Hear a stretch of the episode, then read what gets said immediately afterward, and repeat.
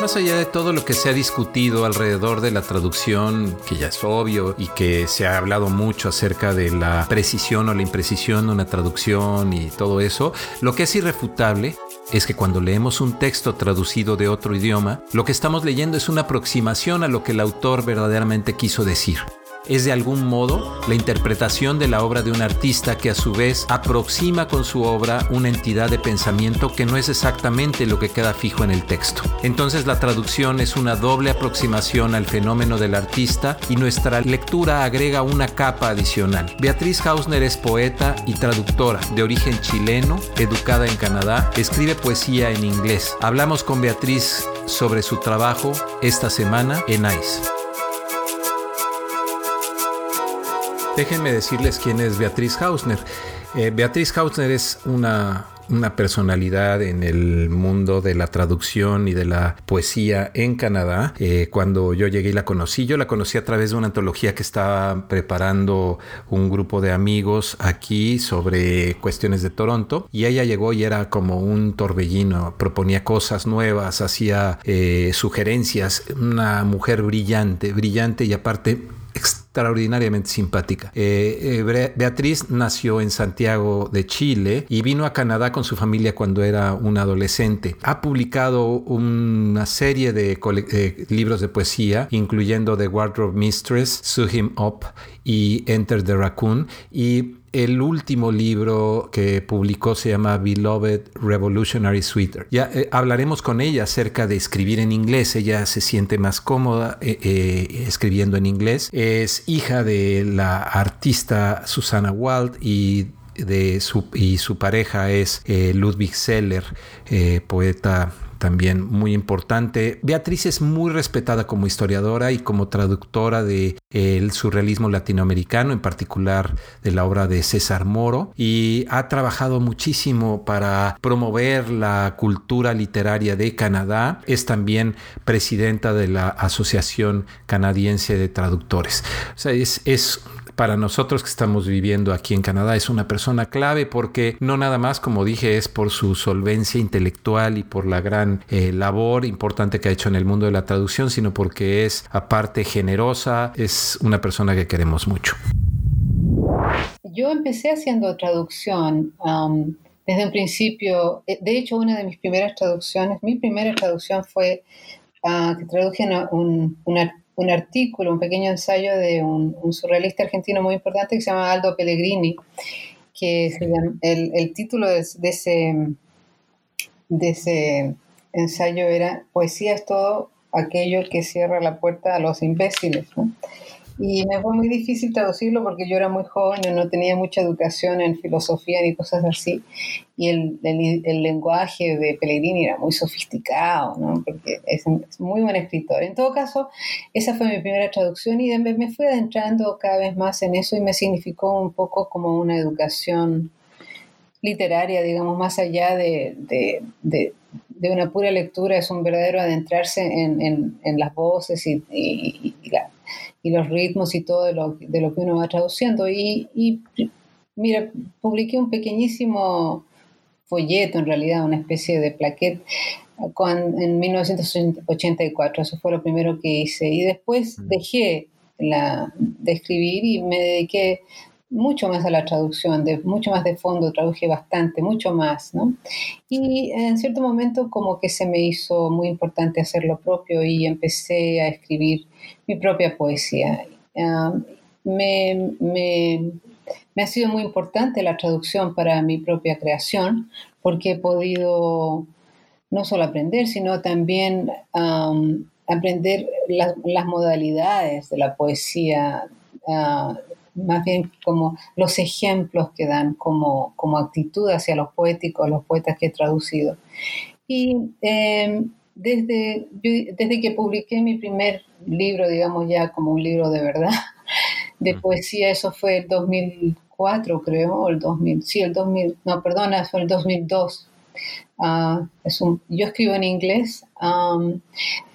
Entonces empecé como, me dediqué solamente, casi exclusivamente a, escribir lo propio. Escribí, escribo, siempre he escrito pequeñas reseñas o artículos y, textos en prosa paralelos a mi obra poética. Cuando el poeta peruano César Moro vivió en México, organizó una exposición junto con Wolfgang Palen, que sería un referente importante en el contexto cultural mexicano la Exposición Internacional del Surrealismo en la Galería de Arte Mexicano, la misma galería que el artista Ulises Mora intervinía 60 años después con instalaciones para ese sitio específico. La breve obra poética de Moro en español tiene una gran fuerza erótica que parece dictada por una voz que cruza al autor y lo hace su medium. La tortuga ecuestre, es el título del libro, es una aventura poética que se proyecta en el cuerpo desde un dictado que reta a la voluntad del poeta. La voz de César Moro me acompañó en mi juventud con versos desconcertantes, como cuando hablaba de el olor fino solitario de tus axilas. Sí, César Moro para mí ha sido uno de los grandes valores, um, no solo en lo personal, sino también como es un gran poeta de la poesía, yo diría de la poesía amorosa mundial, es un gran poeta del siglo XX. He traducido a muchos otros poetas, he traducido a todos los poetas del surrealismo chileno, desde luego, y me, he especializado en el surrealismo. He traducido a varios poetas argentinos, como por ejemplo Olga Orozco, el mismo Enrique Molina, varios mm. poetas, sí. Y este, porque, porque parte de la, o sea, una de las cosas que me acuerdo cuando yo empezaba a escribir poesía también, me decía este, un, un amigo, decía, pues es que si tú quieres escribir bien poesía, búscate, búscate algún poeta para traducir. Eh, porque es una muy buena manera como para lo que tú estás diciendo, entrar en el, en el universo de la poesía y entender diferentes mecanismos y, trucos y voces y sonidos. Exacto, exacto, y es una cosa que aprendí muy, muy, muy, de muy joven, que hay que tratar de siempre traducir lo mejor que existe en la literatura, ¿no? Esto fue un consejo que me lo dio un hombre que se llama Ronald Christ, que fue alumno de Gregory Rabassa, es un gran traductor, es un gran pionero de la traducción en Norteamérica. Él tradujo a Jorge Amado y a, Gabriel García Márquez. Él fue quien tradujo Cien años de soledad. él me dijo que la gran lección era siempre tratar de empezar o siempre tratar de buscar lo mejor de los valores literarios para traducir, porque entonces uno puede, tiene los mejores ejemplos también, como la, base.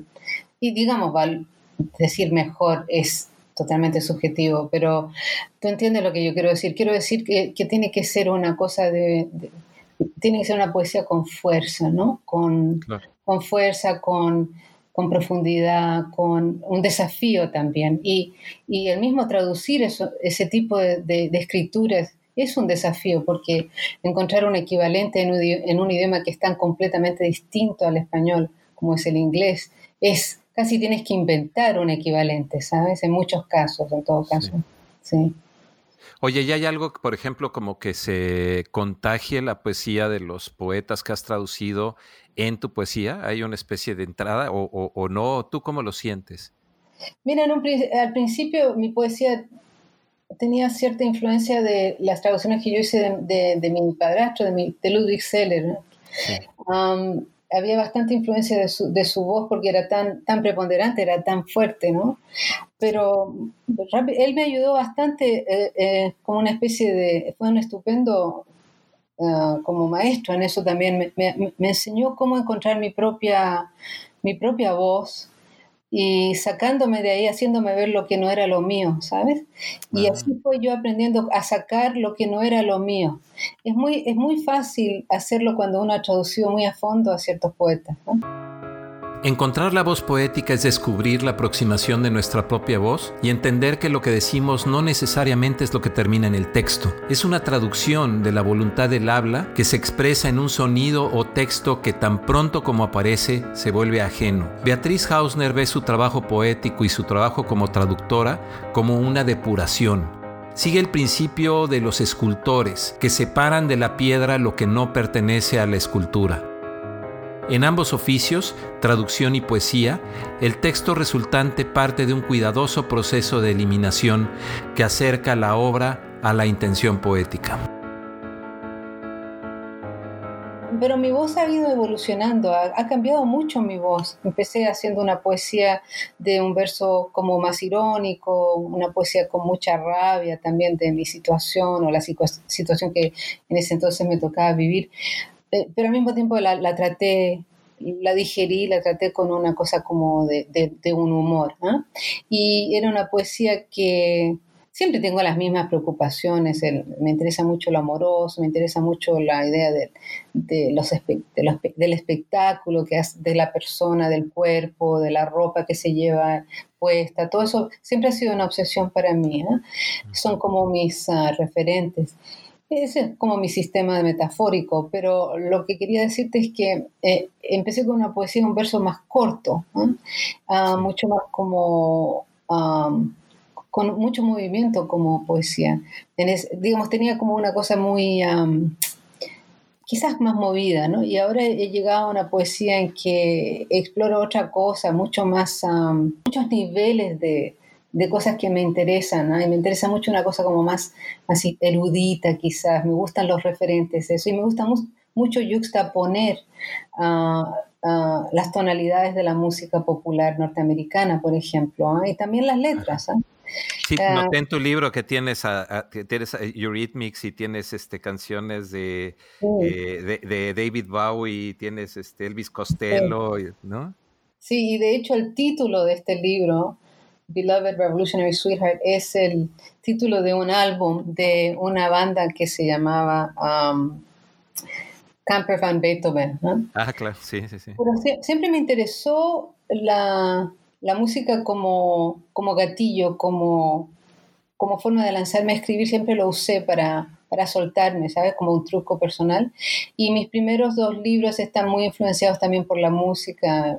Hay, hay poemas que están como dedicados o hechos en la voz de Aretha Franklin o hay un poema, um, me interesa mucho una figura como Sly Stone, ¿sabes? Y lo encuentro como una especie de super Rambo, así muy, muy extremo como, como personaje y como actitud muy lanzado. entonces, eso también siempre me ha preocupado. Eh, es como una cosa, como la poesía está hecha también de sonido, es para mí la música que me tocó como que me toca vivir en este mundo es la música que, informa mi, mi voz poética.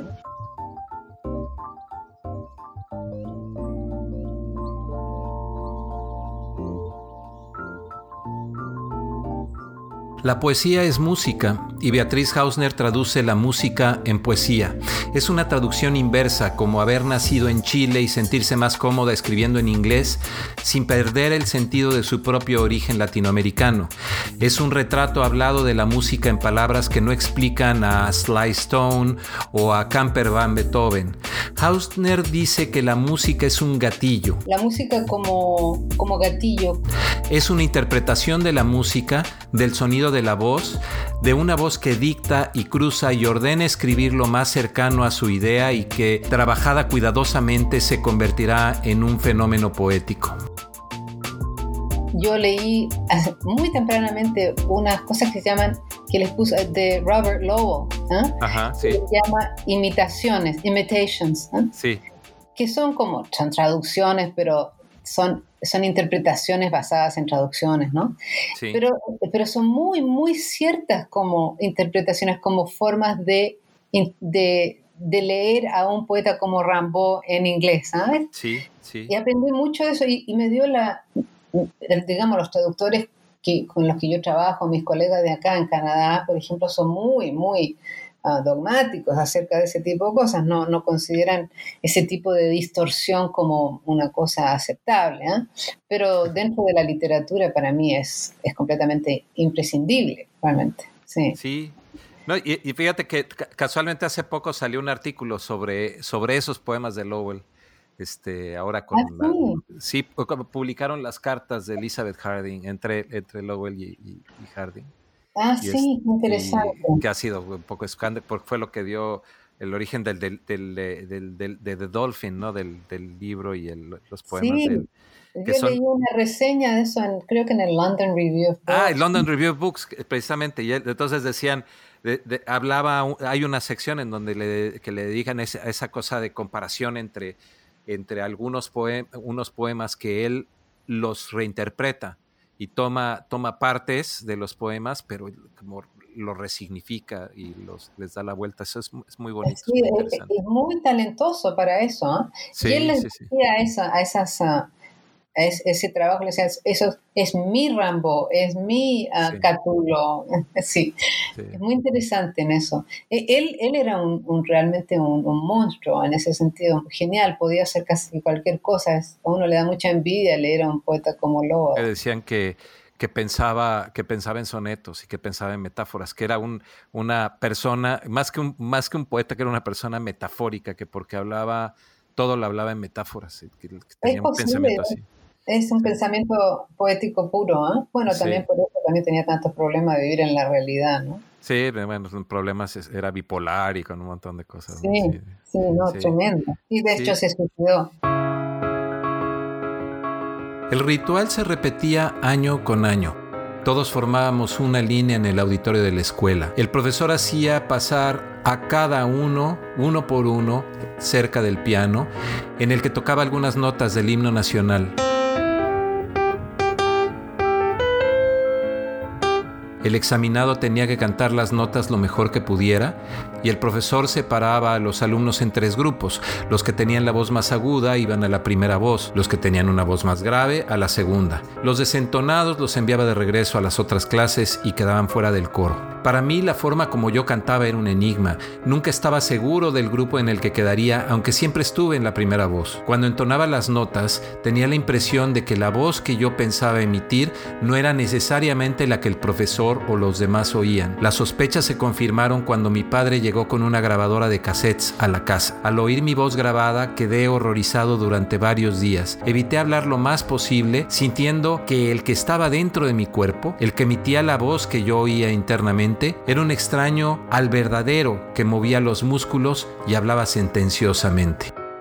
Mi editor en este sentido es un gran poeta canadiense que se llama Albert Moritz, es el poeta laureate de la ciudad de London.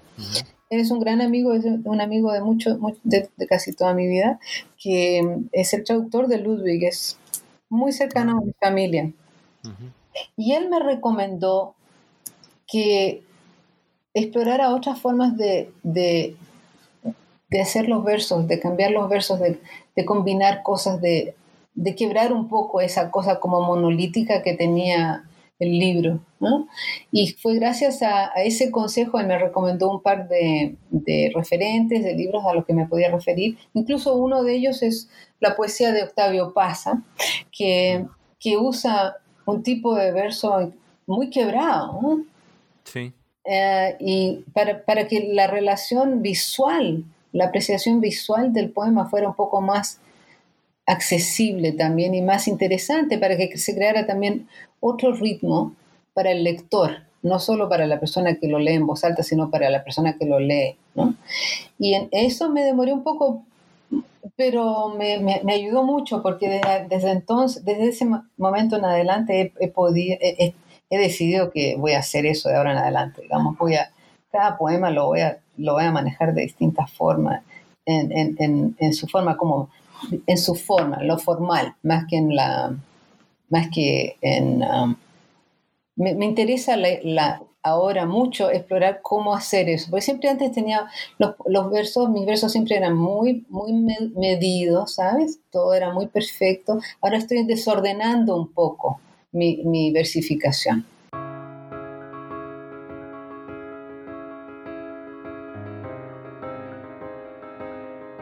Camino lentamente hacia el piano del profesor y tarareo el himno con miedo. ¿Quién será el que canta? Y eso es la gran lección que yo aprendí de César Moro, que él es el poeta de lo amoroso que yo considero como más descarnado, como más directo y más... Es, y lo explícito que tiene es completamente elegante y es un gran ejemplo, es una persona, es como un un ideal para mí, ¿sabes? El poder expresar lo amoroso como lo expresó él. Es, es mi guía. Y en eso, en eso no, he encontrado ningún equivalente. Uh, sí hay una cosa como muy abierta en Moro que mm, es muy valiente también. Al mudarme a un país en el cual no hablan mi idioma, supe que a la gente le resultaba difícil pronunciar mi nombre. Cambié la acentuación para que me entendieran. Suavicé las consonantes y fingí una apertura en las vocales que no tenía nada que ver con mi habla. Depuré el procedimiento una y otra vez hasta llegar a un sonido que guardaba un parecido lejano al nombre original, pero que podría ser repetido por mis nuevos vecinos. La prueba de fuego era cuando yo decía mi nombre y otra persona podía escribirlo. Al cabo de un año lo logré. Recibí la primera carta escrita con mi nombre correctamente, sin que lo hubiera deletreado con anterioridad a la persona que la escribió. Contrario a lo que esperaba, en ese instante sentí pánico. A partir de ese momento, volví a pronunciar mi nombre inteligiblemente como era originalmente, como siempre ha sido. Ante la verificación incorrecta de quien me escuchaba, solo asentía con la cabeza mi educación no es en la literatura inglesa. Y en, eso, en ese sentido yo me siento muy como pez fuera del agua aquí en mi, en mi mundo literario, pero funciono en este mundo porque es lo que me ha tocado y, me encanta escribir en inglés porque es un idioma muy flexible. Gracias por escucharnos esta semana en ICE. Nos vemos a la próxima. Este programa fue producido por Salvador Alanís y Jimena Berecochea. La música es original de Matías Alanís.